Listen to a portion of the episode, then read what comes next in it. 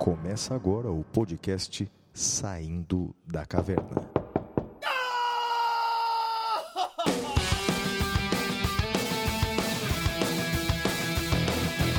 Com Guilherme Madeira, Fala galera, sejam bem-vindos, sejam bem-vindas.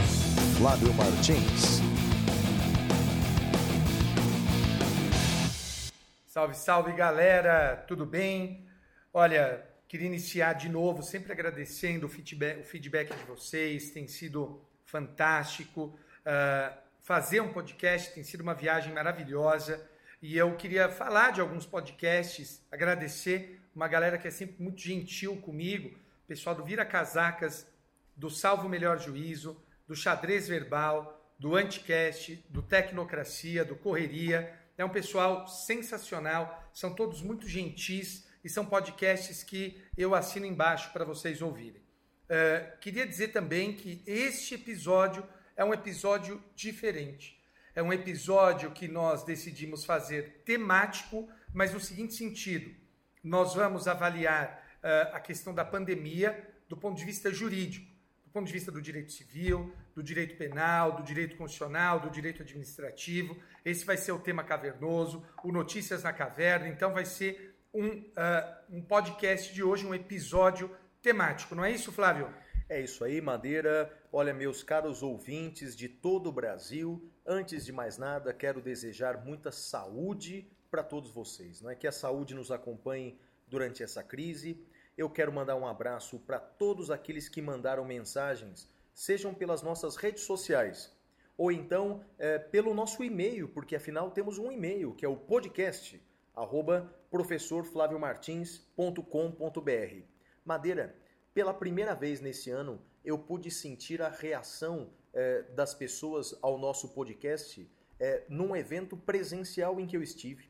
Eu estive no começo do mês lançando meu livro em Goiás, uma plateia lá de 500 pessoas. E é impressionante, Madeira.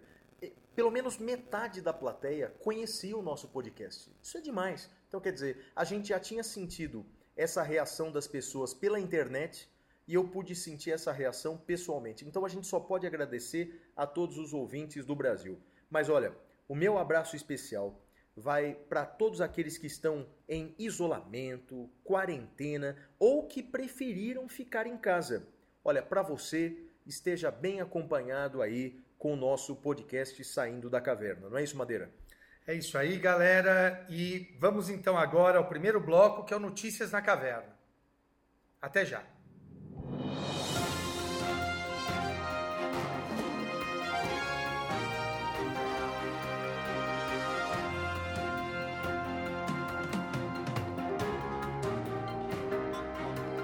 Notícias da Caverna. A primeira notícia que nós separamos aqui é uma decisão liminar da Justiça do Rio de Janeiro, Flávio. É uma notícia de que o juiz Flávio Citro, do segundo juizado especial civil da capital, ele deu uma decisão contra a British Airways e a Submarino Viagens.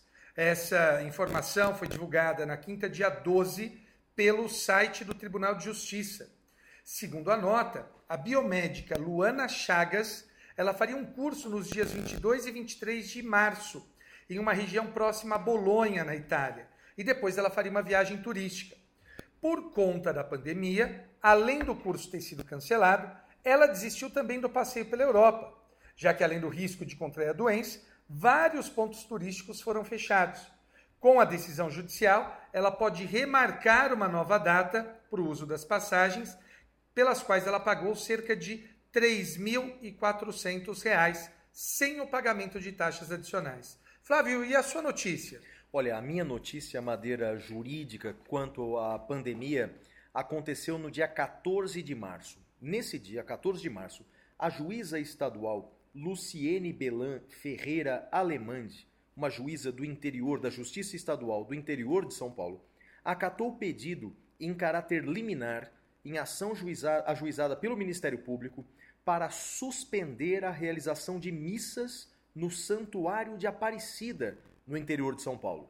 Segundo a juíza, ela antecipou os efeitos da tutela, aspas, em razão da ameaça de contaminação e disseminação da doença, por se tratar de medida de saúde pública, evitando-se assim a exposição de diversas pessoas ao vírus, bem como suas consequências, deferindo a liminar para impedir a realização de quaisquer eventos no Santuário Nacional de Aparecida.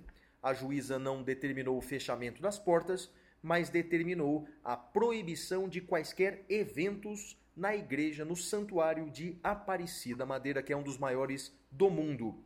Próxima notícia sua, Madeira, qual é? Aliás, só um detalhe, Aparecida é lindo, é um lugar maravilhoso, muita, muita fé, muita religiosidade, e nós vamos discutir esse tipo de, de decisão no próximo bloco. A minha próxima notícia, Flávio, é sobre uh, um, um ato emitido pela diretoria da ANS, Agência Nacional de Saúde.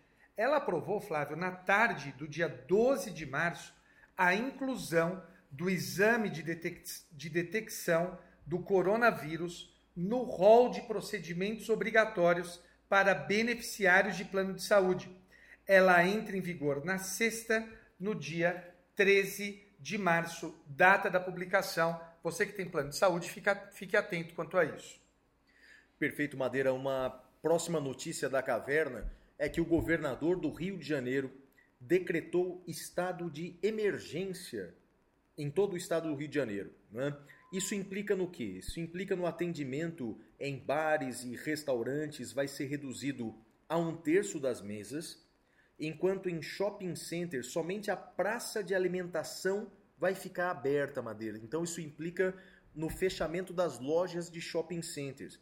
Segundo ele, abre aspas, ficou definido que será reduzido em até um terço do atendimento em bares e restaurantes e poucas pessoas devem estar presentes nesses lugares. A recomendação é que a comida seja comprada através do serviço de entrega e que as pessoas que forem comprar comida peguem e levem para casa, Madeira. Então, olha, é, o estado do Rio de Janeiro, então, é o primeiro estado do Brasil a tomar essas medidas é, de tamanha gravidade semelhantes àquelas que aconteceram na Europa já, Madeira. Flávio, e isso tudo uh, decorre de uma lei, que é a Lei 13979, de 6 de fevereiro de 2020. E os estados vão regulamentando. Teve esse decreto 46966.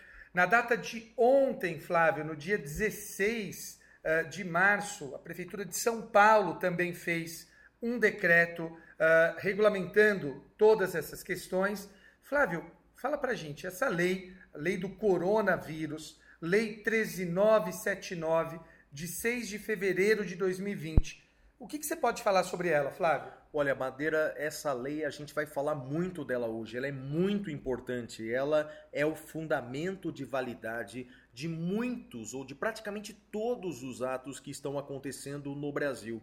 É uma lei aprovada pelo Congresso Nacional agora em fevereiro de 2020 e ela dispõe sobre as medidas para enfrentamento da emergência de saúde pública em decorrência do coronavírus. Madeira é uma lei temporária, porque o período de duração dela, talvez o nome mais correto seja uma lei excepcional, né? é que o período de duração dela está atrelado ao período de emergência internacional pelo coronavírus. Mas se é uma lei temporária ou excepcional, é mais um tema para a gente tratar lá dentro dos temas cavernosos. Mas, Madeira, é uma lei que a gente vai estudar bastante, viu, Madeira? Flávio, e essa lei também se liga, em um certo sentido, à nossa próxima notícia, que é uh, três unidades prisionais aqui de São Paulo, três presídios se rebelaram Tremembé, Mirandópolis e Mongaguá. Aliás, se vocês procurarem o vídeo no Twitter ou nas outras redes sociais, vocês vão ver os presos fugindo lá do presídio de Mongaguá. Não sei se você viu esse Sim. vídeo, Flávio. Parecia uma maratona, né, Madeira? Dos presos correndo. Né? Os presos correndo, muitos gritando liberdade. Nós vamos discutir isso no próximo bloco. E uh, eu, você tem mais alguma coisa para falar nesse bloco, Flávio? Não, Madeira, eu quero dizer para os nossos ouvintes que não estamos é, em clima de propagandas e anúncios, até porque, não é, Madeira? As propagandas que nós fizemos nos podcasts anteriores, elas caíram por terra. Né? O seu curso que aconteceria agora no mês de março foi suspenso, não é isso, Madeira? É isso, Flávio. Eu acho que é uma das coisas que a gente vai falar no temas cavernosos, mas uh, a gente tem que todo mundo que pode, e esse é um drama também, não é todo mundo que pode pela questão econômica e financeira, todo mundo que pode deve restringir o contato social, deve restringir o contato com outras pessoas, e por isso que eu suspendi o curso alterei para junho, na esperança de que até lá as coisas já estejam resolvidas. Flávio. É, e a propaganda que eu sempre fazia nos podcasts anteriores do meu curso na Argentina, evidentemente que o curso também foi suspenso. Aliás, a Argentina até fechou as fronteiras. Então, em respeito aos nossos ouvintes, sem propagandas no podcast, no episódio de hoje, no episódio 6 do podcast. Então vamos para o próximo bloco, né, Madeira? Qual que é o próximo e mais esperado bloco de hoje? O próximo bloco é o temas cavernosos com o tema pandemia até já. Uh. Temas cavernosos.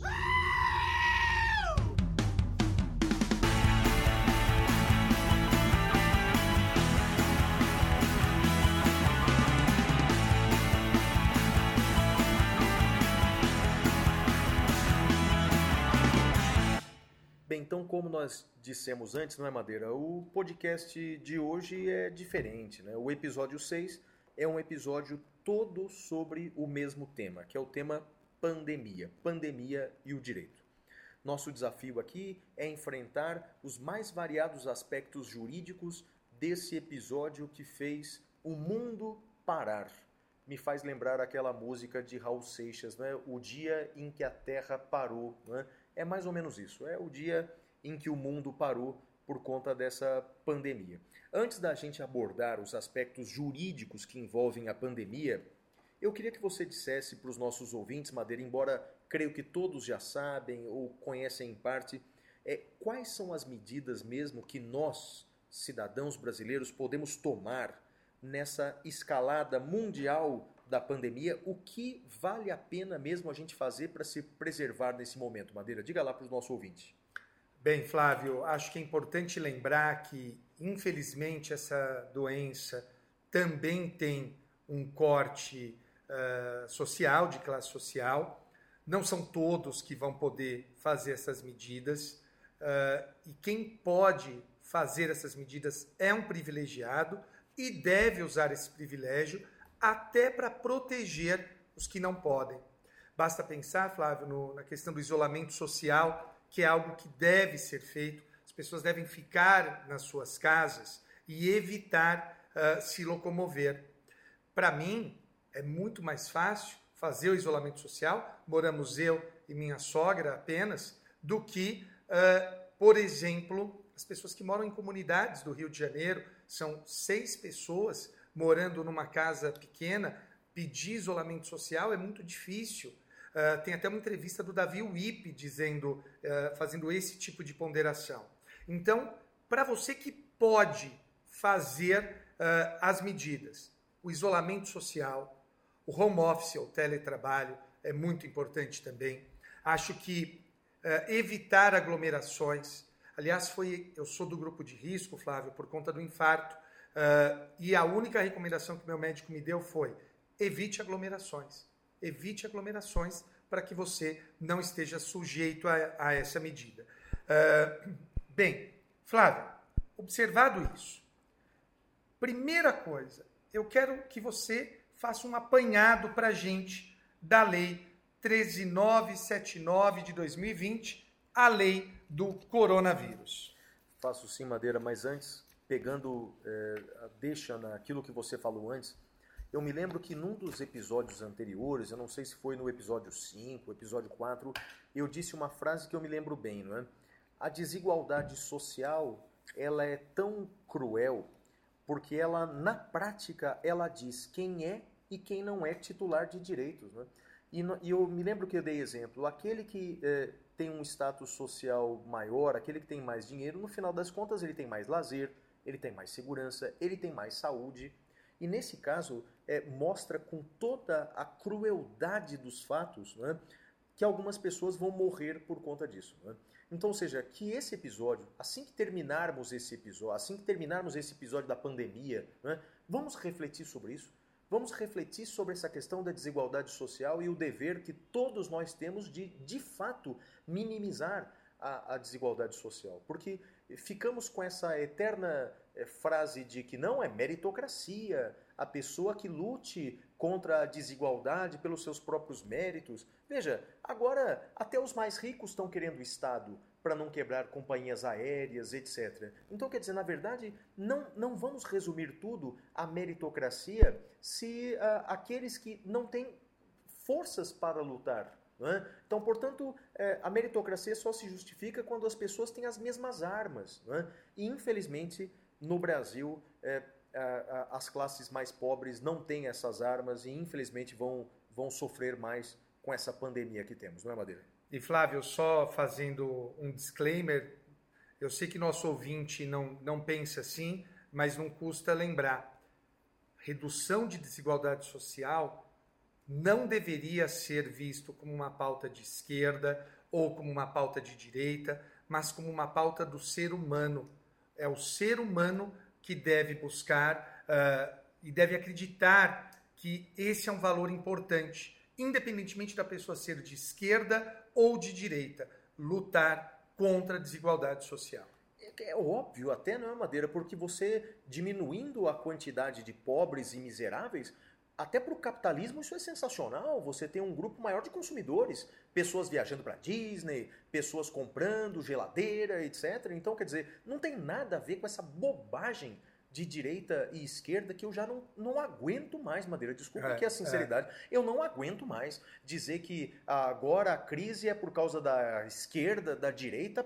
Vá pro inferno, né? Pelo amor de Deus. Chega dessa bobagem de esquerda e direita. Não é política, é saúde pública, é desigualdade, é um assunto de todos nós. Bem, Madeira, mas vamos falar da lei, não é? Vamos lá, Flávio. Considerações gerais da lei, o que, você tem a dizer para nós? Olha, isso aqui é extremamente importante, vale a pena, todos os admiradores do direito precisam ler a Lei 13.979 de 2020.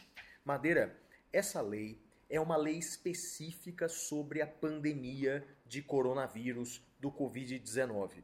Basicamente, é uma lei que foi aprovada pelo Congresso Nacional agora em fevereiro e ela trata das medidas para enfrentamento da emergência de saúde pública em decorrência dessa pandemia. Essa uh, uh, lei Madeira, ela tem uma vigência determinada, ou seja, essa lei só vai permanecer em vigor enquanto houver essa situação de emergência decorrente da pandemia. Portanto, é uma lei que tem uma duração limitada. E aí, Madeira, para os apaixonados do direito, é, como é que chama essa lei? É uma lei temporária ou é uma lei excepcional? Bem, me parece, Madeira, que o conceito correto é, é uma lei excepcional. Essa lei não tem uma duração fixa de quatro, de cinco, de seis meses. A vigência dessa lei está atrelada a uma situação excepcional, que no caso é a pandemia. Portanto, podemos chamar essa lei de uma lei excepcional. Concorda comigo, Madeira? Concordo, Flávio. E antes da gente avançar, ah, concordo com os motivos que você apresentou, não tenho nada a acrescentar aí. Eu só queria dizer uma coisa. A gente vive, uh, e na maioria das vezes com razão, reclamando do Congresso Nacional, mas olha isso, né, Flávio? Uma lei aprovada em fevereiro desse ano. Ou seja, quando há vontade política, Congresso trabalha e trabalha bem. A lei ela tem questões maravilhosas e muito bem postas. Então, ah, acho que a gente tem que sempre lembrar dessa lei como um exemplo de que da importância do Congresso Nacional. Muitos saíram pedindo o fechamento do Congresso Nacional, mas olha aqui que importante, uma lei aprovada em fevereiro de 2020. Madeira, e olha, já falando de temas que nós vamos abordar mais à frente no, nos temas cavernosos, eu tenho certeza que para nós no direito, se Deus quiser, passada essa crise, nós vamos agradecer de joelhos a existência dessa lei. Sabe por quê, Madeira? Porque essa lei, ela regulamenta a restrição de direitos. Ela diz que direitos podem ser restritos, quem pode fazer essa restrição, os limites dessa restrição. Madeira, se nós não tivéssemos essa lei, nós correríamos o risco do arbítrio. Imagine, por exemplo, não existindo essa lei. Então, portanto, saímos da legalidade e passamos para medidas de arbítrio e, e aí corríamos o risco até de perdermos a democracia numa situação como essa. Né? Porque já houve episódios na história de excepcionalidades em que o governante aproveita dessa excepcionalidade, amplia de forma arbitrária ou unilateral os seus poderes e acaba é, minando de forma intensa a democracia. Felizmente, temos essa lei e essa lei regulamenta o caos, digamos assim. A lei que regulamenta o caos. E a primeira coisa que eu queria destacar da lei, Flávio, é que ela dá dois conceitos importantes: isolamento e quarentena. A gente ouve falar todo dia na TV, então vamos ver a diferença, está lá no artigo 2 entre isolamento e quarentena. Isolamento, Flávio, é a separação de pessoas doentes ou contaminadas. Então, se é pessoa doente ou contaminada, é isolamento. Quarentena é a restrição de atividades ou separação de pessoas suspeitas de contaminação. Então, é menos intensa do que o isolamento. O isolamento é mais intenso, porque cuida de pessoas doentes ou contaminadas. A quarentena de pessoas suspeitas de contaminação. Essa é a primeira definição que está lá no artigo 2 da lei. Agora, Flávio, a lei também cuida de medidas que podem ser tomadas e essas medidas estão no artigo 3. Que medidas são essas, Flávio? A Madeira, então, temos uma lista grande de restrições eu acho que a gente pode até ir revezando aqui tá nessas informações. Então, as duas primeiras você até já mencionou. Né? Então, temos aí o isolamento, que, como você disse, é a separação dessas pessoas que já estão doentes ou que já estão comprovadamente contaminadas. E temos também essa medida que pode ser tomada pelo poder público, que é a quarentena, que é, é separar, então, pessoas que têm suspeita de contaminação das que, daquelas que estão doentes e também restringir as atividades dessas pessoas. É? Então essas são as duas primeiras medidas que podem ser tomadas. Madeira, diga o que mais? Qual a próxima medida pode ser tomada aí?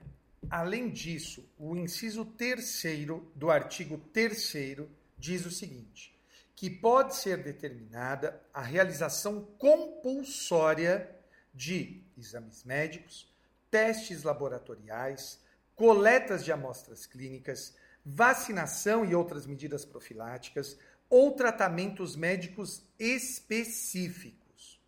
Flávio, fala também a lei, e nós vamos discutir sobre isso já já, sobre a constitucionalidade disso, mas fala ainda a lei de restrição uh, nos incisos 6 e 7, e eu queria que você mencionasse essas restrições. A Madeira, olha, ainda não aconteceu no Brasil, mas a lei permite restrição excepcional e temporária de entrada e saída do país. Veja, isso já aconteceu em vários lugares, não é, Madeira? Isso já aconteceu recentemente na União Europeia. Então, todas as fronteiras da União Europeia estão fechadas para não europeus. Não é? Isso aconteceu na Argentina. A Argentina fechou as suas fronteiras. A única exceção que eles abrem é o regresso de nacionais ou de residentes. Veja, essa medida ainda não foi tomada no Brasil, mas também é possível acontecer no Brasil, também é possível o fechamento de fronteiras. O inciso 7, Madeira, fala da requisição de bens e serviços de pessoas naturais e jurídicas. Então, por exemplo, pode o Estado, Madeira, requisitar o prédio de uma escola, pode requisitar prédios, pode requisitar ambientes. Imagine, por exemplo, um clube social, um barco, ou seja, pode requisitar esses ambientes para utilizar excepcionalmente agora. Como diz a Constituição, a requisição da propriedade privada dá direito ao proprietário de indenização posterior se houver dano. Então, portanto, na verdade, essa lei apenas uh, aplica, no caso da pandemia, aquilo que a Constituição já permite. Então, pode o Estado requisitar a propriedade privada, móveis, imóveis, tendo o dever de indenizar posteriormente se houver dano madeira. Flávio, deixa eu te perguntar uma coisa, já que a gente está falando dessas medidas, vamos entrar uh, diretamente naquela mais uh, uh, que tem provocado alguma discussão, isolamento, quarentena, exame médico, pode a autoridade obrigar o cidadão a fazer essas medidas? Qual a sua visão? Você acha que isso é constitucional, Flávio? Vamos lá, Madeira. Eu acho que essa pergunta é uma pergunta que vai é, nortear todas as restrições aqui. Veja, estamos diante de uma lei que prevê inúmeras restrições a direitos fundamentais. É, restringe a liberdade de locomoção, restringe a intimidade, restringe a livre iniciativa. Veja, então essa lei ela permite o fechamento de atividades comerciais, né? na medida em que está dizendo aqui restrição de atividades das pessoas. Então, portanto, é possível é, restringir, portanto, a atividade comercial, a, com, como já aconteceu agora recentemente no Rio de Janeiro. As lojas dos shopping centers estarão fechadas. Então, ou seja, estamos diante de várias restrições de direitos. Você me perguntou, é constitucional ou inconstitucional? Vamos lá. Ponto número um. Direitos constitucionais podem ser restritos pela lei. Isso é possível, isso não é novidade, isso já acontece de, de larga maneira no Brasil. Vamos lá, um exemplo que existe lá na Constituição de 88, a interceptação telefônica. Então, portanto, eu tenho o direito à intimidade, mas em casos excepcionais meu telefone pode ser grampeado e a polícia pode entrar na minha casa. Bem, só para dar alguns exemplos, revisar, revisar, revistar o meu bolso, então, ou seja, nenhum direito é um direito absoluto, portanto, a lei pode restringir. A questão é: quando é que essa restrição é constitucional? Quando é que essa restrição é inconstitucional? Madeira, os alemães inventaram um critério que nós adotamos no Brasil é, 100%. É o critério da proporcionalidade. Também conhecida como Verhältnismäßigkeitsprinzip no original. É, é isso, Madeira. Eu imagino que seja, não é? Então, o, o, o, e, bom, eu não sei falar alemão, mas eu sei que os dois aspectos são Verfassungsbesch... Eh, não, peraí, peraí. É, Untermaßverbot, não, Untermaßverbot e Übermaßverbot são os dois aspectos. Untermaßverbot uh, é uma das manifestações e Übermaßverbot é a outra manifestação. Então, passada essa sessão frescura, voltando para a sessão da língua portuguesa, bem, nós adotamos no Brasil o princípio da proporcionalidade. É, o princípio da proporcionalidade ele é perfeito para esse caso, porque ele tem três critérios para você verificar se a restrição ao direito é constitucional ou não. Temos um teste de constitucionalidade, Madeira. São três critérios. Os três critérios são adequação, necessidade e proporcionalidade em sentido estrito. Bom, vou explicar. Primeiro, adequação. A medida tomada pelo Estado é adequada para conter essa pandemia? Então vamos pensar, é uma relação de causa e efeito. Né? É, fazer exames compulsórios nas pessoas, restringir a circulação das pessoas, determinar o isolamento, determinar a quarentena, determinar o fechamento de lojas, limitar a circulação. Isso vai diminuir a velocidade da pandemia? Alcança o resultado? A resposta é inequívoca. Sim, é claro que sim. Veja, é, os países que fizeram esse isolamento estão tendo um crescimento mais lento da pandemia, não é? Você pega Portugal, você pega França, você pega Espanha, é um pouco mais grave, mas está contendo. Agora, países que demoraram a fazer essa medida, como a Itália, está passando por um, um, momento terrível, talvez aí pior do que a, a, a época da Segunda Guerra, talvez só não seja pior do que a época da gripe espanhola, que morreu mais gente, embora a gripe espanhola seja muito semelhante à atual é, pandemia, não é, Madeira? Então, ó, primeiro critério é o critério da adequação. Segundo critério é o critério da necessidade, ou seja, dentre as medidas possíveis e imagináveis, essas medidas são as medidas menos gravosas, quer dizer, de todas as medidas que o Estado pode tomar, essa medida é muito gravosa, as pessoas estão proibidas de, de, de, de, circular, ou pelo menos limitadas de circular, de trabalhar, ou seja, mas dentre as medidas, essa é a menos gravosa? Madeira, me parece que sim. Né? Essas medidas previstas em lei são, dentre as menos uh, gravosas possíveis, uh, essas medidas são toleráveis. E você, o que você acha? Eu gosto como o professor Virgílio Afonso da Silva coloca isso no texto dele, o Proporcional e o Razoável, Uh, ele diz que esse critério responde à seguinte pergunta: existe outra medida que viole menos os direitos fundamentais e produza um resultado de igual intensidade? Uh, eu acho que com isso em mente, a gente consegue avaliar bem a questão, Flávio. Perfeito. E você tocou num texto, não é, Madeira, que fica a dica para os nossos amigos estudantes e profissionais do direito.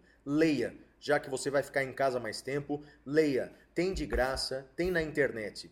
Virgílio Afonso da Silva, o artigo se chama é, O Proporcional e o Razoável. Então, isso que a gente está explicando agora do princípio da proporcionalidade, ele explica de uma maneira ímpar. Vale a pena a leitura. O terceiro critério, então já falamos de adequação, já falamos de necessidade. O terceiro critério é, esse eu acho que é o mais fácil, hein, Madeira? Proporcionalidade em sentido estrito. Ou seja, nós vamos colocar na balança quais são os direitos em conflito. Vamos ver se o direito protegido pela norma é mais importante do que o direito violado. Bem, qual é o direito que está sendo violado aí? Liberdade de locomoção, intimidade, livre iniciativa, esses direitos estão sendo violados. Mas qual o direito que está sendo protegido? Madeira, vida, vida né? saúde né? pública. Isso vai salvar a vida de pessoas. A Alemanha, a Alemanha também tem problemas, mas a Itália, meu Deus, tem morrido centenas por dia. Queira Deus que esse número diminua, não é, Madeira? Mas no pico da epidemia que a Itália vive, são centenas de mortos todos os dias. Então, portanto, me parece, Madeira, que essas restrições previstas na lei são constitucionais.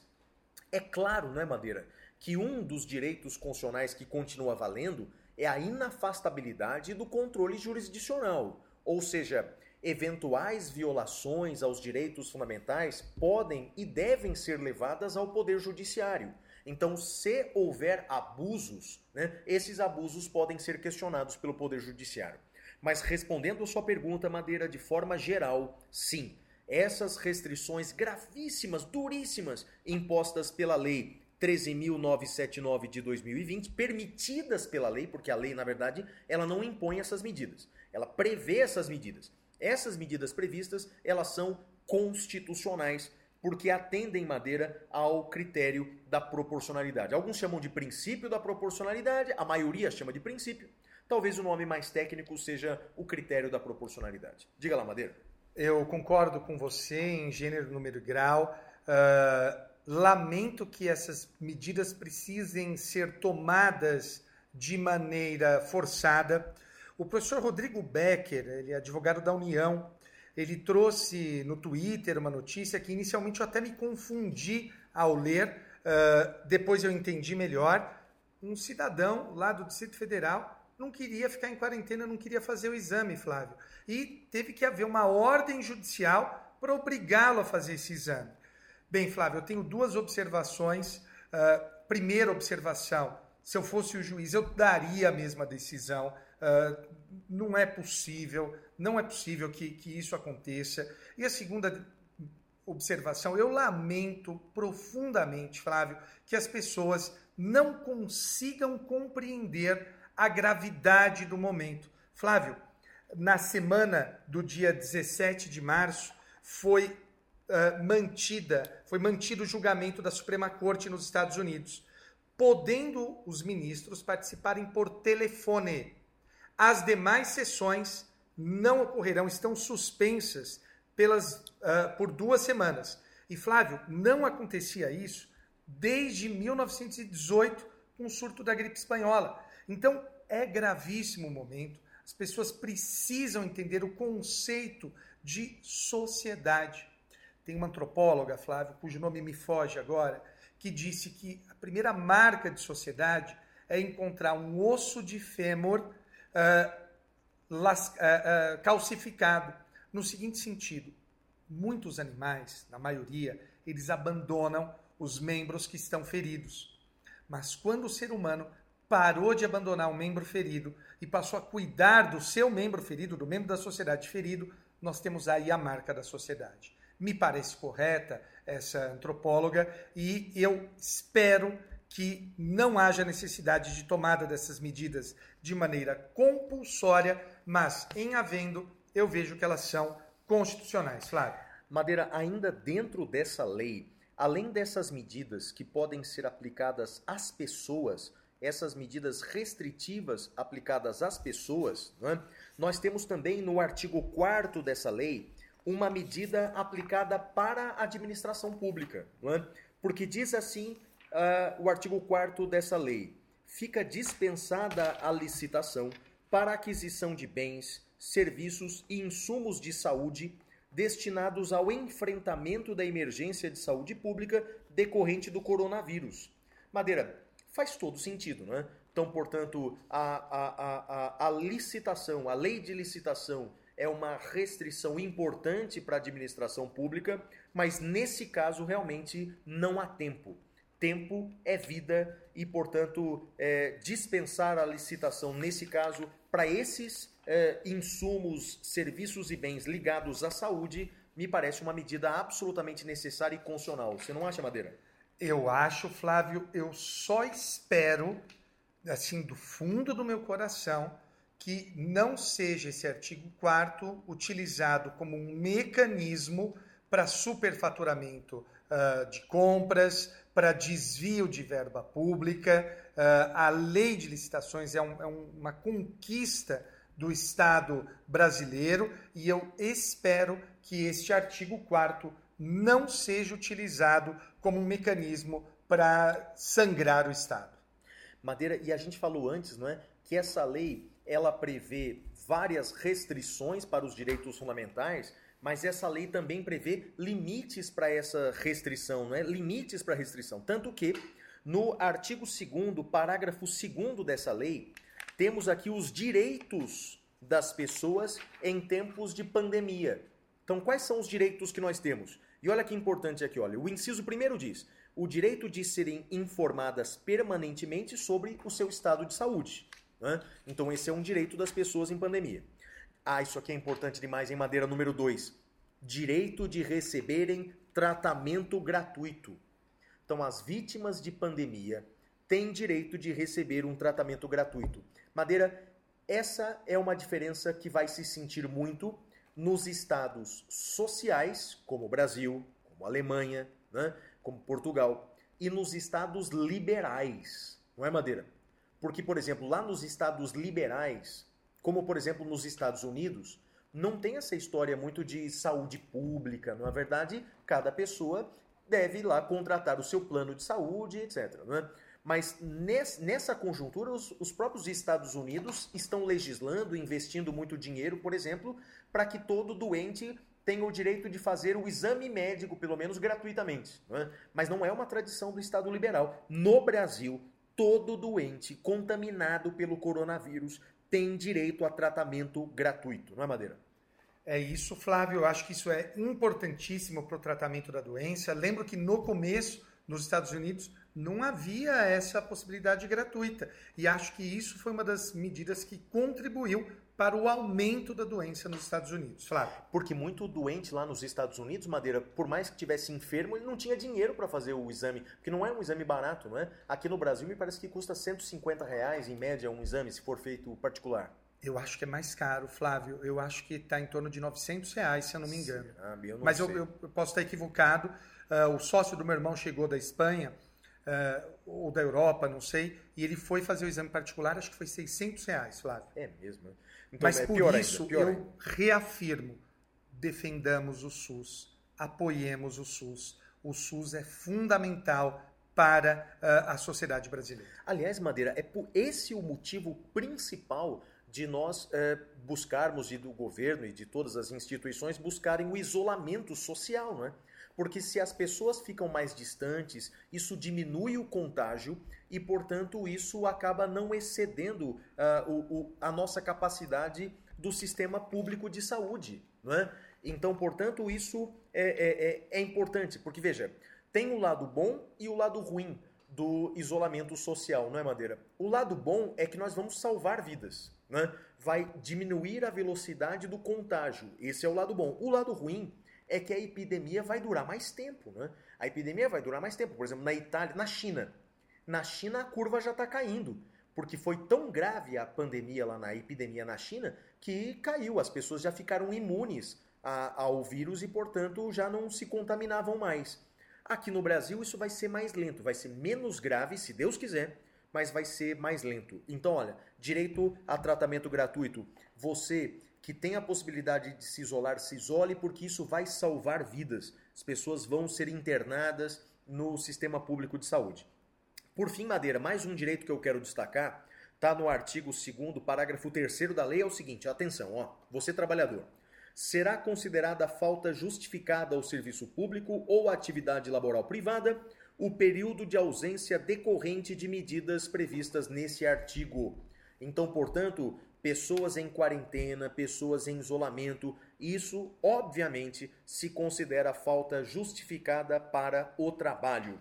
Nós, eh, para, sobretudo para aqueles que são da área do direito, nós recomendamos então a leitura dessa lei 13.979 de 2020, a lei que trata da pandemia, não é, Madeira? É isso aí, e eu insisto, Flávio, você que nos ouve, que não é do direito, ou que conhece quem não é do direito, avisa desse parágrafo terceiro. É falta justificada. Falta justificada por qualquer uma das medidas do coronavírus. Ô Madeira, diga uma coisa, você comentou lá nos Notícias da Caverna é, aquela decisão lá da Justiça do Rio de Janeiro que mandou devolver para a moça, não é, para a consumidora, o valor lá de R$ 3.400 aproximadamente, no tocante à viagem que ela tinha para a Europa. Não é? Então, a, a, a empresa aérea foi obrigada a cancelar o voo dela e devolver o dinheiro. Madeira, você que é juiz é, e, e, e costuma decidir bastante nessa área do consumidor, diga aí para o nosso ouvinte do Saindo da Caverna o que, que o direito fala sobre essa questão. Flávio, eu tenho conversado com alguns colegas juízes e esse é um tema que não é tão simples quanto parece. Uh, a, o artigo que regulamenta isso, em princípio, é o artigo 393 do Código Civil, que diz lá que o devedor não responde pelos prejuízos resultantes de caso fortuito ou força maior, se expressamente não se houver por eles responsabilizado. O STJ ele faz uma distinção entre caso fortuito interno e caso fortuito externo. Fortuito interno incide durante o processo de elaboração do produto ou execução do serviço, não eximindo a responsabilidade civil do fornecedor. Já o fortuito externo é alheio ou estranho ao processo de elaboração do produto ou execução do serviço, excluindo a responsabilidade civil. O STJ editou a súmula 479, que diz assim: as instituições financeiras respondem objetivamente pelos danos gerados por fortuito interno relativo a fraudes e delitos praticados por terceiros no âmbito de operações bancárias. Resumindo, se um, um, um cliente de um banco é vítima de um golpe, por exemplo, na agência, o banco vai responder por esse pelo prejuízo que o consumidor tomou. E eu sempre julguei assim, Flávio, sem problema nenhum. O problema, e é o que nós juízes temos discutido, e eu tenho discutido com vários juízes, é a pandemia, no caso das viagens, é um fortuito interno ou é um fortuito externo? Se você considerar que é um fortuito interno, que é um fortuito interno, as agências e uh, uh, as, as, agências de plano de, de viagem, as agências de viagem, uh, as empresas aéreas, elas vão responder. Se você considerar que é um fortuito externo, elas não vão responder. E aí, quem pagará o prejuízo é o próprio consumidor, que vai morrer com prejuízo. Madeira, mas parece que por aquela definição que você passou para a gente, é um caso fortuito externo, não é não, Madeira? Então, Flávio, uh, você sabe, rapaz, que a gente... Eu, eu não posso me manifestar concretamente, porque eu vou julgar esses casos. Então, eu estou apresentando aqui uh, as variações. Você sabe que o judiciário já esteve às voltas com algo parecido quando teve a quebra do dólar no governo Fernando Henrique. Lembra disso? Lembro, lembro. E o dólar passou de um para dois reais Sim, da noite para o dia. Não, e você vê, fazendo só um parênteses, né, Madeira, que a sorte do pobre, né? Na época em que o dólar valia um por um, a gente não tinha dinheiro para gastar daquele jeito, né? Então, ou seja, agora que o dólar vale cinco, agora não adianta mais, né? Agora, É, também dinheiro não, vale nada Continua mais. não tendo dinheiro. Exato. Mas volta lá. Então, ou seja, o que, que o judiciário julgou naquele caso? Naquele caso, o judiciário rachou o prejuízo. O pessoal até brincou, criou uma expressão que é o chamado dólar STJ. O STJ fez uma média e fixou ah, ah, qual seria o valor dos contratos a partir daquele caso. Óbvio que essa decisão do STJ não encontrava amparo na lei, mas encontrava amparo na prudência do julgador. Madeira, sabe uma coisa que eu tenho visto várias pessoas dizendo, e eu, e eu acho que eu concordo, principalmente depois do que você falou, é, deveria a ANAC normatizar isso, não é, Madeira? Porque se a ANAC se antecipar ao problema e a ANAC normatizar isso, vai evitar tantas ações judiciais, não é, Madeira? Vai evitar tantos problemas. Tanto que, olha só uma notícia que eu trago aqui, olha só. O, o, não tem ainda uma resolução específica da ANAC, esperamos que a ANAC faça, mas o Ministério da Justiça e Segurança Pública recomendou agora, nesse dia 14, por meio da Secretaria Nacional do Consumidor, a Senacom, que consumidores possam remarcar, sem custos adicionais, as viagens turísticas previstas para os próximos 60 dias. Eles se baseiam aí no CPC, no artigo 393, desculpa, no Código Civil, artigo 393 do Código Civil, mas na verdade eles estão recomendando, né? Eles estão recomendando, estão sugerindo que a ANAC faça isso. Eu creio que você, até para evitar o número de decisões que você vai ter que proferir quanto a isso, você também concorda, né, Madeira, que o ideal seria a ANAC regulamentar esse problema por conta da pandemia. Não concorda, não? Concordo, mas vou além, Flávio. Uh, o ideal, além disso, seria que o Ministério Público uh, fizesse um termo de ajustamento de conduta no momento oportuno, né? não agora no meio da pandemia, mas no momento oportuno, que o Ministério Público faça um termo de ajustamento de conduta para evitar justamente uh, essa multiplicação de ações que vão acontecer. Uma coisa que eu também tenho visto, Madeira, até porque eu já voei de tudo quanto é companhia aérea, então tenho meu e-mail cadastrado nessas empresas, é que várias empresas já se anteciparam a isso e já mandaram um e-mail para os seus consumidores dizendo: olha, se você tem voo com a gente nesses dois meses, nós vamos remarcar sem custos. Então, quer dizer, tem muitas empresas que, em nome da manutenção dos seus clientes, já estão se antecipando nisso. Porque uma coisa é certa, né, Madeira? Prejuízo todo mundo vai ter com isso, né?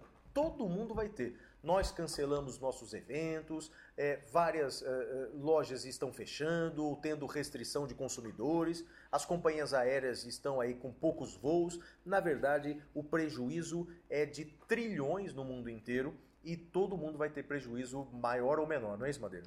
É isso mesmo. Então, só para organizar o raciocínio do nosso caro ouvinte, nós vamos ter aqui três posições sobre esse tema. A primeira, dizendo que é caso fortuito interno e, portanto, a responsabilidade é da companhia aérea. Segundo, que é um caso fortuito externo e cabe ao consumidor arcar com prejuízo.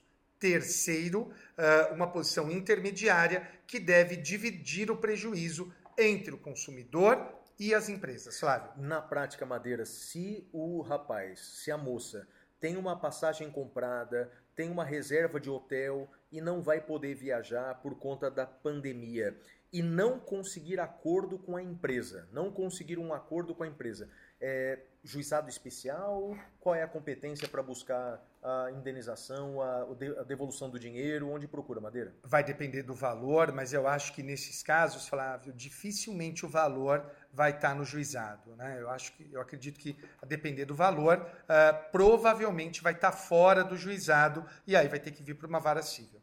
Flávio, você comentou na abertura do programa sobre a decisão da, da, da minha colega juíza sobre o fechamento da igreja. Uh, como é que fica a questão da liberdade de culto, Flávio?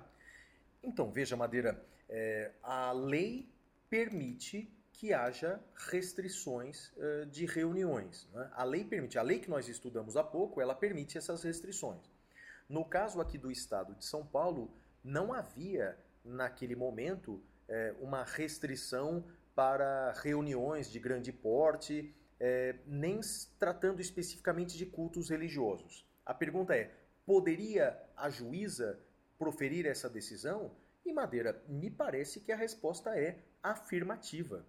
Com essa decisão, a juíza fez uma ponderação de interesses. De um lado, a liberdade de culto, que eu reconheço, é importante. Do outro lado, é a vida, é a saúde pública. Provavelmente ela salvou vidas com essa medida. Alguém vai dizer, Flávio, que exagerado, no interior de São Paulo nós não tínhamos casos.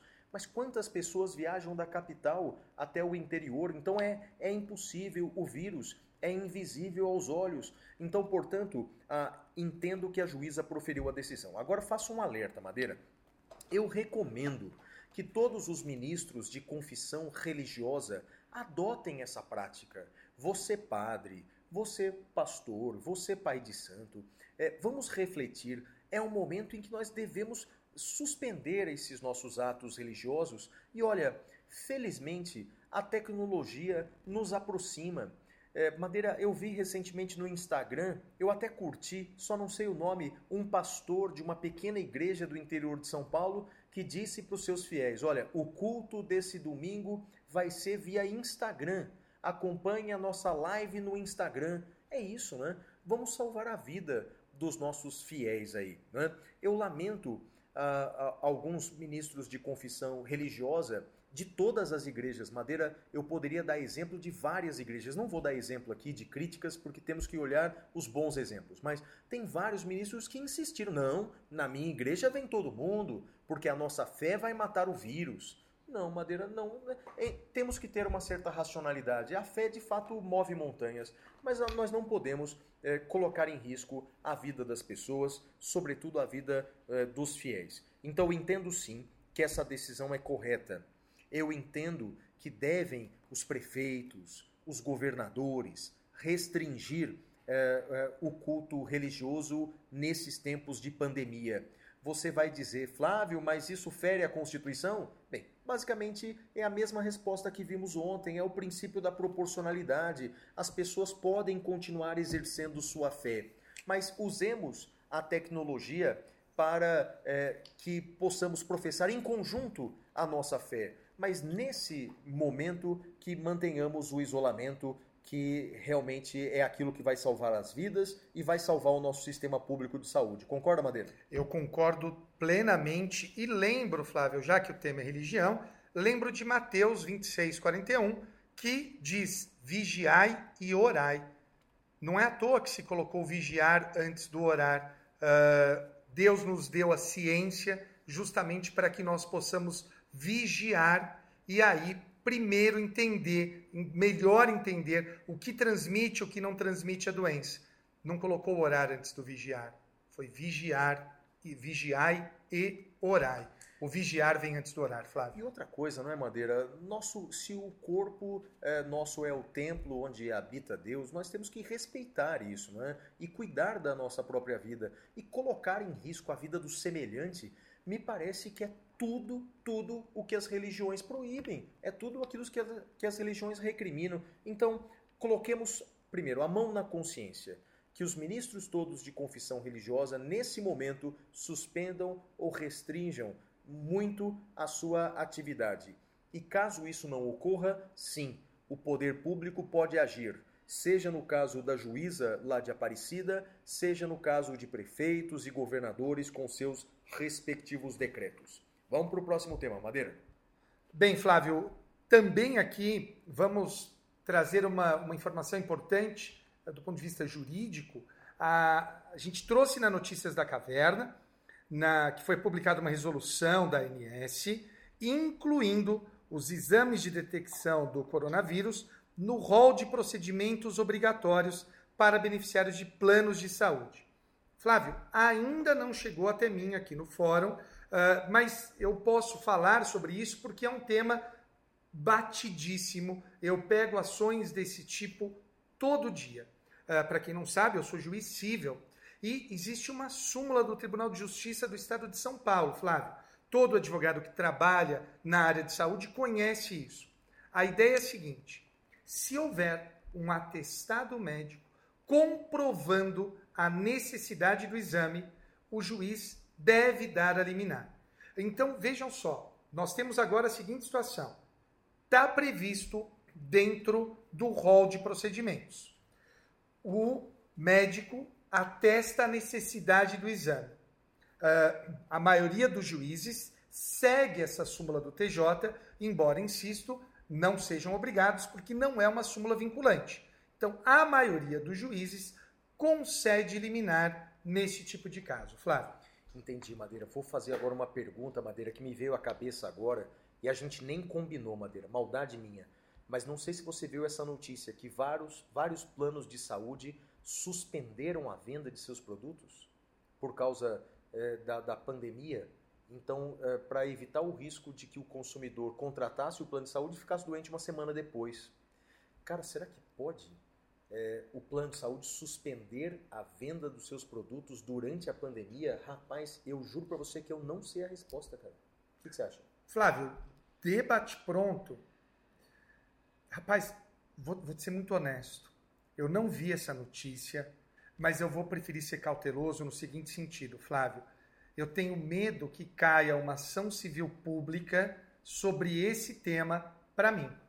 Então, se eu tiver me manifestado aqui. Vai ser suspeito. Eu né? vou ser suspeito. Eu, então... vou, eu vou me abster de falar. É diferente do caso anterior, porque o caso anterior tem súmula do então, TJ, então, a gente julga. Então, é bom que pelo menos dessa vez nós não vamos divergir, né, Madeira? Eu vou dar a minha opinião.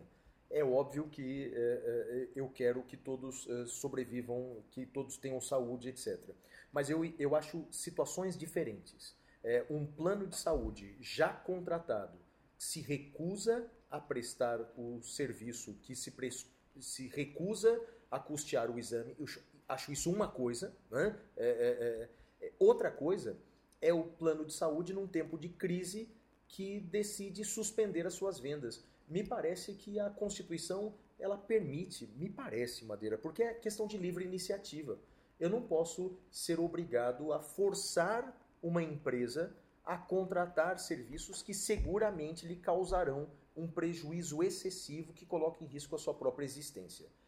Minha opinião é mas muito preliminar, Madeira. Né? Me parece que dá para a gente dividir esses dois cenários de forma muito brutal. Mas não se manifeste, não, Madeira, porque eu quero ver você decidindo casos como esse. Vamos ver se vão chegar até você e aí depois você comenta a decisão que você tomar. Tudo bem, Madeira? Combinado, como eu disse, eu vou me abster de comentar porque eu trabalho aqui, eu sou um dos juízes do maior fórum uh, uh, da América Latina, que é o Fórum João Mendes, aqui na Praça João Mendes. Então, como é um tema novo, que nunca existiu, que não tem jurisprudência pacífica, eu não me sinto confortável de falar e acabar me tornando suspeito. Claro, mas só uma pergunta de âmbito objetivo. Então, se um plano de saúde já contratado né, é negar para o paciente uh, o, o, o, exame do coronavírus, quando indicado por médico, né, quando indicado por médico, é, qual a saída que o advogado deve tomar, Madeira? Que, que, a, que ação ele deve tomar? Aí a ação que a gente tem todo dia aqui no Fórum João Mendes, aqui na Vara, os demais juízes também têm, uma ação de obrigação de fazer para obrigar o plano a custear esse tratamento. Flávio. Imagino que com pedido liminar, né? Com pedido de tutela de urgência. E, e, Flávio, a gente analisa isso aqui na vara, em geral, no mesmo dia. Ah, que bom, que bom. Então fica essa dica para os advogados aí de todo o Brasil. Então, caso haja a negativa do plano de saúde, quando. Bem, isso é importante, né, Madeira? Quando o, o médico indicar, né? Porque senão o sujeito neurótico vai bater no hospital querendo fazer um exame de coronavírus porque ele espirrou, não é? Não é assim, não é? Flávio, a súmula do TJ São Paulo é clara. Existe necessidade de indicação médica. Eu, eu já peguei situações tristes, Flávio, aqui, que não havia indicação médica. Eu não posso me substituir ao médico, eu não posso fazer um juízo sobre uh, uh, doença porque eu não tenho formação médica. Então, há necessidade de indicação médica. E mesmo para quem não é de São Paulo, não é, Madeira, em que não se aplica essa súmula do TJ, me parece que o raciocínio é o mesmo, né? É a ah, questão sim. de razoabilidade. Sim, né? É, a posição do STJ também é nesse sentido, então não, não, há, não há muita divergência aí, Flávio. Maravilha, então, vamos lá para mais uma questão. Flávio, então olha só, nós já falamos uh, das medidas sanitárias, já falamos de direito civil, E eu queria agora falar sobre direito trabalhista. Eu uh, não entendo de direito trabalhista, mas liguei uh, para o nosso amigo, que é juiz, professor Marcos Scalércio, para que ele me tirasse dúvidas sobre o que pode e o que não pode ser feito. Você já explicou pela lei do coronavírus que não é falta injustificada, que ele pode faltar no trabalho. Além disso, o que, que o TST autoriza, Flávio? O TST autoriza licença remunerada e sem prazo determinado, férias coletivas, nesse caso, tem que pagar uh, um terço das férias, então acaba saindo caro para o empregador. Tem um negócio chamado suspensão para qualificação profissional, também conhecido como layoff. Nesse caso, precisa de acordo com o sindicato. Quem paga o salário do empregado é o FAT, Fundo de Amparo ao Trabalhador, dura até seis meses, é o artigo 476A da CLP. Da CLT. Também pode a empresa dispensar o trabalhador por meio de banco de horas. Se for banco de horas semestral, não precisa de atuação do sindicato. Se for anual, precisa de atuação do sindicato. E também o teletrabalho, né, Flávio?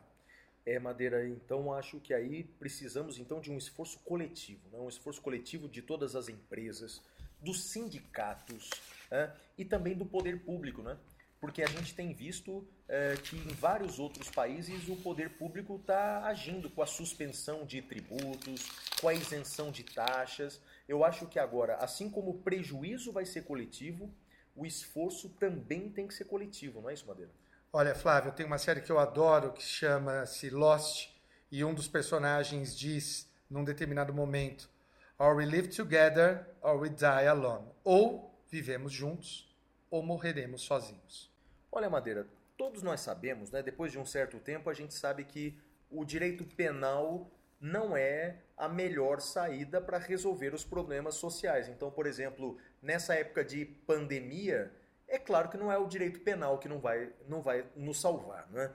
mas o direito penal também prevê algumas figuras típicas em caso de pandemia, não é isso, Madeira? O, quais são os crimes previstos no Código Penal que, na sua opinião, podem acontecer aqui em tempos de pandemia, Madeira? Bem, Flávio, nós podemos ter a ocorrência de três crimes.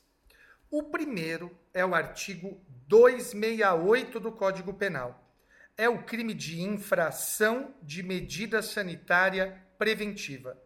Infringir determinação do poder público destinada a impedir introdução ou propagação de doença contagiosa.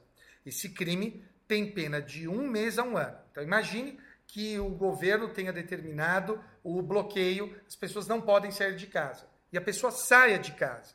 Nesse caso, ela comete o crime do artigo 268 infração de medida sanitária preventiva.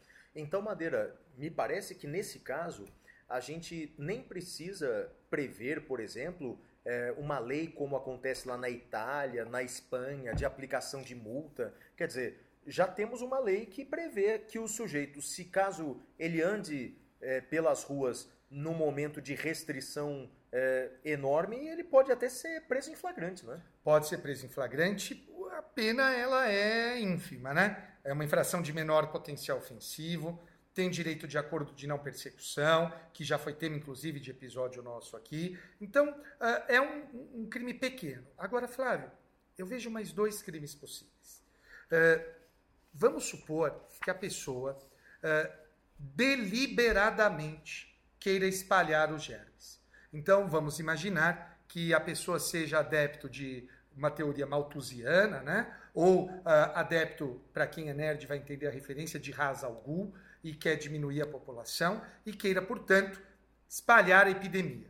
Nesse caso, é o crime do artigo 267, causar epidemia mediante a propagação de germes patogênicos. Aqui a pena é mais grave, reclusão de 10 a 15 anos. Se do fato resultar morte, a pena é aplicada em dobro, Flávio. Madeira, e aí uma discussão aí, nesse crime aí, uh, é, dolo eventual, podemos dizer que é dolo eventual, dolo eventual de morte, ele queria propagar a doença, mas abraçou um velhinho e o velhinho morreu. Dá para dizer que tem dolo eventual aí, não tem não? Me parece que. Eu não sei se seria um dolo eventual, Flávio. Eu acho que teria mais aqui ligado a um aspecto culposo, porque se ele tiver o dolo de matar. Entra no homicídio? Entra no homicídio. Né? Me parece que aí entraria no homicídio utilizando os germes como instrumento. Então acho que a gente tem que fazer essa diferenciação. Se uh, uh, a intenção for de matar, vai para homicídio. Caso contrário, não. Acho que teria um caráter préter doloso aqui. O fato é que as penas se assemelham, não é? Essa pena do artigo 267 é de 2 a 15 anos, portanto é um crime de muita gravidade, não é? Então, portanto, a pena se assemelhou do homicídio. Mas uma coisa nós estamos de acordo, né, Madeira? Que não é o direito penal que vai resolver a crise da pandemia, não é? Mas são essas outras medidas, as medidas sanitárias que vão resolver essa questão. Vamos lá, para mais um aspecto agora, Madeira, um aspecto ligado ao processo penal. Bom, Flávio, então só para acertar, uh, a questão do, do, crime de epidemia, uh, o resultado morte é a título de culpa, portanto, um crime préter doloso. Flávio, nós noticiamos uh, sobre a fuga de presos em estabelecimentos prisionais. E o fato, Flávio, é que nós tivemos um pedido do IDDD, Instituto de Defesa do Direito de Defesa. Ele fez uma petição, Flávio, nos autos da DPF 347 de 2015. Eles pediram, Flávio, uh, uh, fizeram uma série de, pedidas para, de pedidos para determinados presos, mas antes, Flávio, eu queria que você explicasse o que é essa DPF. Olha, Madeira, a DPF é uma ação que, em princípio, é de competência do STF, mas pode ser também de competência de outros tribunais se houver previsão em Constituição Estadual. Em regra, é uma ação que tramita no STF e é uma ação para evitar lesão uh, ou, ou reparar lesão a um direito fundamental quando não há não há outras uh, uh, ações cabíveis e destinadas a proteger aquele mesmo direito. Essa DPF 347 é uma DPF histórica na qual o Supremo reconheceu pela primeira vez uma coisa chamada estado de coisas inconstitucional, algo que nós importamos lá do Tribunal Constitucional da Colômbia. Em resumo, é o seguinte: é o descumprimento generalizado eh, por parte do Estado de um determinado direito fundamental que justifica que o Poder Judiciário atue mais efetivamente na execução das políticas públicas. Essa DPF 347 versou sobre uh, o sistema carcerário nacional, em que houve, segundo o próprio Supremo, uma clara violação dos direitos fundamentais dos encarcerados, o que justificou uma série de medidas, como, por exemplo, a exigência eh, da audiência de custódia, que até aquele momento não acontecia em todo o território nacional, Madeira. Então a DPF é isso, e sobre isso versou a DPF 347. Bom, o que, que o IDDD pediu, Flávio? Ele pediu o seguinte: que fosse deferida a liberdade condicional para os idosos, regime domiciliar para as pessoas presas nos grupos de risco e substituição da privação de liberdade por medidas alternativas, principalmente a prisão domiciliar. O fato, Flávio, é que houve a suspensão de visitas nos presídios. E eu acho que o governo fez certo em suspender a visita aos presídios. O problema é que os presos não reagiram bem a essa medida, o que é compreensível também. No entanto, eh, nós precisamos equacionar isso. E me parece que esse pedido do IDDD é muito interessante. Flávio. Também concordo contigo, Madeira. Acho que o esforço tem que ser um esforço coletivo Acho que nos estabelecimentos uh, prisionais tem que se ter alguma, uh, uh, alguma engenharia para cuidar da saúde dos presos. Não, não, não é possível manter da, da, forma como está. acho também que o Poder Judiciário tem que usar com parcimônia agora os institutos de encarceramento. Eu me recordo que agora, há poucos dias, um tribunal de justiça de um dos nossos estados é, é, é, suspendeu, determinou que os juízes não aplicassem o regime de semiliberdade para os adolescentes infratores. Então, quer dizer, é um momento em que nós temos que pensar no bem comum. E, e, e, o encarceramento realmente ele tem que ser excepcional e a manutenção no cárcere, que já é excepcional, tem que ser ainda mais excepcional. Madeira, concordo com você. Vamos aguardar aí o que o Supremo dirá nessa DPF 347. Bem, Flávio, nós já falamos de direito penal, execução penal, direito civil, direito trabalhista, uh, restrições a direitos fundamentais, e eu queria ouvir de você agora sobre uh, o estado de sítio, Flávio. O que, que é, o que, que pode ser feito? Fala pra gente. Olha, Madeira, existem eh, duas medidas constitucionais importantes na Constituição, que são o estado de defesa e o estado de sítio. São medidas excepcionais decretadas pelo presidente com a anuência prévia ou posterior do Congresso Nacional, mas que medidas excepcionais restringem direitos fundamentais para a garantia da ordem pública. Em resumo, o estado de defesa é uma medida menos grave decretada pelo presidente e aplicada especialmente para algumas regiões, é? para algumas regiões.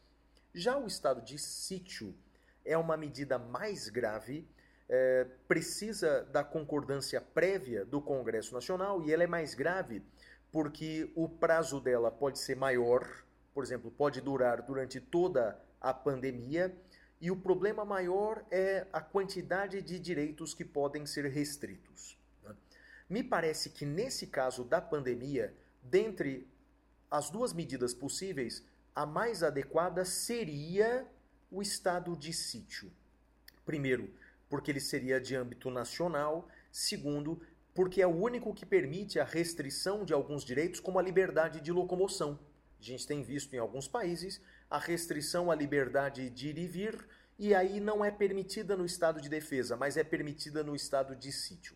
Agora a questão é, Madeira, é necessário no Brasil decretar estado de sítio? Olha, eu lhe digo, depois de ter estudado, estudado todas as leis em vigor no Brasil sobre isso, Madeira não precisa. Não precisa do estado de sítio. A lei que nós comentamos hoje, a lei que trata da pandemia, já prevê quais são as medidas sanitárias para combatermos essa pandemia. Outras medidas não serão necessárias, outras medidas constitucionais não são necessárias. A, própria lei permite, é? e, e, o bom dessa lei é que ela permite que, uh, a depender de cada cidade, a depender de cada estado, possam ser feitos decretos mais específicos para as peculiaridades. Então, portanto, creio que não é necessário abrirmos é, a hipótese, abrirmos essa porta, abrirmos esse baú para o estado de sítio, que na história brasileira foi a porta de entrada de regimes autoritários. Então, eh, não me soa bem, Madeira, é, criarmos a excepcionalidade do estado de sítio, embora tenha ele o controle do Congresso Nacional. Eu prefiro ficar com os limites já impostos pela lei do coronavírus, essa lei de fevereiro de 2020, porque ela já permite medidas restritivas dentre as necessárias como fechamento de lojas, como limitação da liberdade de ir e vir. Portanto, não precisamos de medidas mais extremas do que as medidas extremas que nós já temos. E se for decretado, Flávio, pode. Quem pode rever ou não pode? Na verdade, existem controles externos. Né? O primeiro controle é um controle prévio feito pelo Congresso Nacional. Então, para decretar o estado de sítio, o presidente tem que pedir autorização para o Congresso Nacional. Começa por aí começa por um controle é, prévio e político do Congresso Nacional. Posteriormente, haverá um controle concomitante feito pelo Congresso Nacional, um controle concomitante feito pelo Poder Judiciário para conter abusos e, terminada a medida, um controle posterior eh, do Congresso Nacional. Então, controle há, e é um controle do Congresso Nacional. E felizmente ele não está fechado, não é, Madeira? Como algumas pessoas pediram há poucas semanas aí. Felizmente o, o Congresso aí está para conter a, a, a abusos de outros poderes, afinal, viva a separação dos poderes, viva o sistema de freios e contrapesos. Madeira. É isso aí, galera. com isso nós encerramos esse bloco do tema cavernoso. Espero que tenha sido tão bacana para vocês quanto foi para nós. Nós uh, tentamos aqui cercar do maior número possível de informações para vocês e vamos agora para o nosso próximo bloco, o Pintura Rupestre. Até já!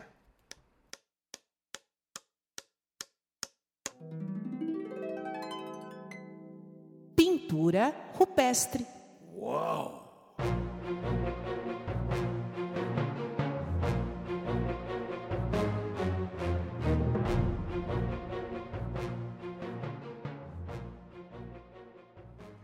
Bem, meus amigos, neste bloco do Pintura Rupestre, eu gostaria de dar como indicação música. Eu tenho duas playlists, Flávio, no Spotify, duas playlists abertas que eu sugiro que o pessoal siga. A primeira se chama Inspiração, é uma playlist muito legal, uh, que eu coloco as músicas que eu uso para correr. E tem uma segunda playlist, Flávio, que se chama Indicações Twitter. Indicações Twitter. É uma playlist colaborativa. Aqui, quem quiser adicionar, pode adicionar. A única coisa que eu peço é o seguinte: só adicione uma banda que você goste, ou um cantor, ou uma cantora, uh, e de pop rock, basicamente. E que você ache que é desconhecido. E eu só peço, uh, é a segunda vez que eu faço essa lista. A primeira foi, aconteceu um troço super chato, a lista desapareceu. É, eu quero crer que alguém tenha apagado por engano, não quero crer que alguém apagou propositadamente a lista, mas é uma lista muito legal. Flávio, e a sua indicação? Puxa, Madeira, depois do que você falou, minha indicação vai ser dupla. A primeira indicação, já que você falou de bandas é, desconhecidas para o maior público, eu vou recomendar é, uma banda portuguesa chamada Chutos e Pontapés. Quem te conhece sabe que essa banda não é desconhecida. Conheci essa banda por sua causa. É verdade. Eu sou apaixonado por Portugal. Aliás, força para os portugueses. Você sabia que 1% dos nossos ouvintes são de Portugal? Tem que essa, legal. É, temos essa estatística. Temos, é bem, 90 e tantos por cento são do Brasil, por razões óbvias. Mas 1% vem lá de Portugal. Então, um abraço para os nossos ouvintes portugueses. E chutos e pontapés, e chutos se escreve com X, é, X-U-T-O-S, né? Chutes e Pontapés. Uma, a minha banda preferida de rock português, né? E tem uma música que diz assim, né? É, Imagina o céu negro de perigo, desperta terror ver o desconhecido. Desconfia dele, mas faz a viagem. Se não tens abrigo, que tenhas coragem. Meus amigos, o céu está cinza, o céu está negro, uh, nós uh, temos um desconhecido pela frente para enfrentar, mas olha, tenhamos coragem. Tenhamos coragem porque vamos enfrentar uh, essa batalha. Já vencemos tantas outras, vamos vencer essa. A minha segunda dica cultural, que já falamos sempre e acho que agora é mais importante ainda, é um outro podcast, não é? o xadrez verbal o mundo ele se mostrou realmente menor do que imaginávamos. É? O mundo globalizado é mais globalizado do que imaginávamos. E aí vale a pena saber o que está acontecendo no mundo inteiro. Então recomendo o Xadrez Verbal, podcast de Felipe Nobre Figueiredo e Matias Pinto. Vale a pena ouvir, é um dos mais ouvidos do Brasil, como o nosso. Não é, Madeira? É isso aí, os dois são amigos, eu sigo ambos e ambos me seguem no Twitter. O Felipe Nobre Figueiredo é quem está por trás do perfil do Xadrez Verbal no Twitter e o Matias Pinto, é arroba Io Matias Pinto, ambos são sensacionais e aprecio o humor uh, do Matias Pinto no programa. E agora, como não temos propaganda nesse episódio que é mais sério, que é mais importante, vamos direto para o bloco mais esperado, querido, almejado, desejado e amado dos nossos ouvintes. Vamos ao prêmio Capitão Caverna. É hora do prêmio Capitão Caverna!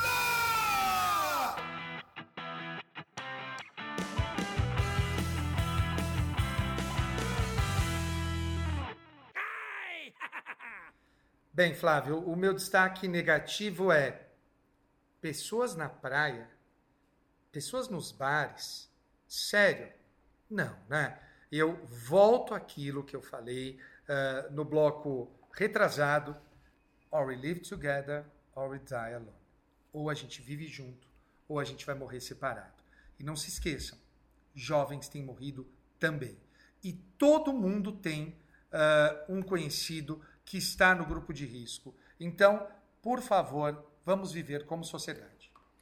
Madeira, é, é um absurdo, né? O meu destaque negativo vai para duas autoridades públicas, mas poderiam ser outras tantas, né? Mas eu vou destacar dois. Né? Primeiro, é, um deputado federal aqui de São Paulo, o senhor Marcos é, Feliciano, que convocou, né, pelas suas redes sociais, os seus seguidores para fazerem protestos pela é, democracia ou contra o Congresso, seja lá que bandeira, pelas ruas num país em, numa crescente epidemia. Veja, já falamos no episódio anterior, não é, Madeira? Protestar é absolutamente constitucional. Bem, mas, mas tudo tem hora. Estamos falando de uma pandemia, estamos falando da saúde de pessoas e estamos falando da vida. Eu até escrevi nas minhas redes sociais. É muito cômodo para o senhor Marcos Feliciano, que tem todos os seus gastos médicos custeados com dinheiro público. Então, portanto, ele, aliás, eu nem sabia disso, ele, é, na, no, no, último ano, teve despesas dentárias que superam 100 mil reais. Bem, nada contra o sorriso do parlamentar, que cuide de sua boca, que cuide dos seus dentes, mas nós, com 100 mil reais, custeamos uh, o sorriso do parlamentar. Quer dizer, para ele é cômodo convocar as pessoas na, nas ruas. Ele será atendido pelos melhores hospitais, ele tem um plano de saúde público, custeado com o nosso dinheiro. Agora, convocar as pessoas para as ruas nesse contexto, senhor parlamentar, tem momento para tudo, né, senhor parlamentar? Coloque a mão na consciência, o senhor que se diz um homem de Deus. Agora, outra, outra mensagem também, viu, Madeira? É, é, outro destaque negativo é para o presidente da República, não é, Madeira? É para o presidente da República que na noite de domingo, numa entrevista ao vivo na CNN, disse que achava um absurdo, uma histeria suspender os jogos do futebol brasileiro. Ele acha que devia ter meia arquibancada. Ele disse que uh, a, a, epidemia é, é, um exagero econômico, tem razões econômicas e ainda colocou a culpa no PT. Ainda conseguiu colocar o PT no meio da frase, né? dizendo que na, tivemos epidemias piores, mas como era o governo do PT no Brasil e o governo do Obama nos Estados Unidos, não tinha essa repercussão. Olha, é, bem, chega essa discussão de esquerda e direita.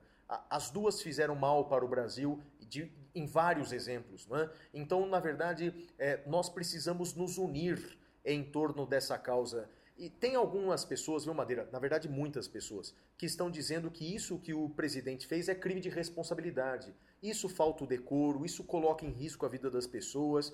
É bem, o que eu digo é o seguinte. Aliás, foi tema do episódio anterior, não é?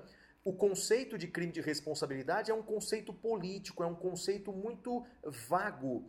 O que eu tenho dito é o seguinte: houve crime de responsabilidade? Na minha opinião, atitudes menos graves já feriram né, a, a lei do crime de responsabilidade. Acho que sim é crime de responsabilidade, mas não é o momento para discutirmos isso. Não é o momento. Agora vamos discutir tirar o presidente? Não é o momento. Agora é o momento de salvar vidas. Ele é o piloto dessa locomotiva. Então, portanto, vamos, vamos seguir adiante. Até porque não é ele o único poder que há no Brasil. Temos aí o Judiciário, temos o Congresso Nacional, temos o Ministro da Saúde, aliás, parabéns, né? Para o ministro da Saúde pela condução que ele está fazendo. É? Muito é? bom. O ministro é um... da Saúde tem atuado muito bem. Sério, técnico. Então, portanto, olha, felizmente temos servidores públicos competentes, como é o caso do ministro da Saúde. Bem, Madeira, esse é o meu destaque negativo. E agora, o seu destaque positivo, qual é? Bom, vamos para o destaque positivo e eu, eu costumo dizer, e, e só para deixar uma coisa clara, Flávio, quando eu falo live together or die alone, não é para a gente ficar junto, não, porque a gente tem que ficar fisicamente separado, mas é para que a gente viva junto às regras da sociedade nesse momento. Uh, bom, o caso é o seguinte: uh, eu tenho visto em redes sociais, publiquei no meu Instagram. Aliás, Flávio, meu Instagram e o seu é o mesmo que o Twitter, né? É o arroba madeira 10DZ e o arroba siga o Flávio. Então nos siga tanto no Twitter quanto no Instagram. No Twitter eu sou o Dr. Wood, você é o professor Flávio, né? No Twitter. Exatamente.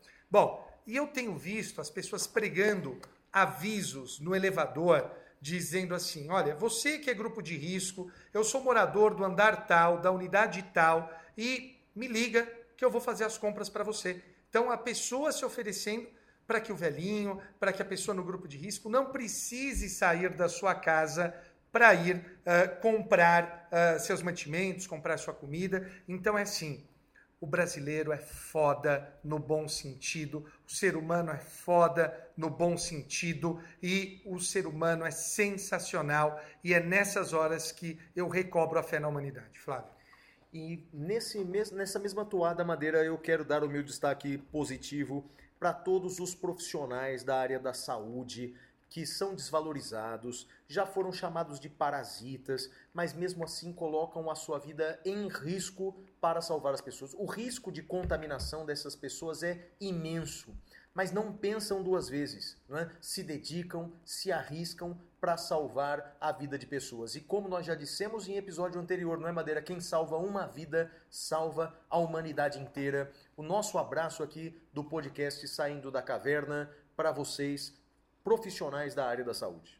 É isso aí, galera. Então, com isso, a gente encerra o nosso episódio de hoje. E hoje eu vou mudar o beijo, Flávio. Eu queria mandar um beijo uh, para todos os profissionais da saúde e para todo mundo que está aí na linha de frente e ajudando os outros. Todo mundo que tem empatia, todo mundo que é solidário à dor do outro, porque normalmente a gente só sente a nossa dor e não a dor do outro. Para você que sente a dor do outro, sinta-se abraçado virtualmente, não fisicamente. É, e eu não vou dar um abraço, vou dar aquela saudação de longe, mas desejando para todos vocês muita saúde, muita paz. Sigamos em frente, porque esse tormento vai passar. Um abraço. Vai passar. Todos. Abraço, galera. Valeu. Tchau, tchau.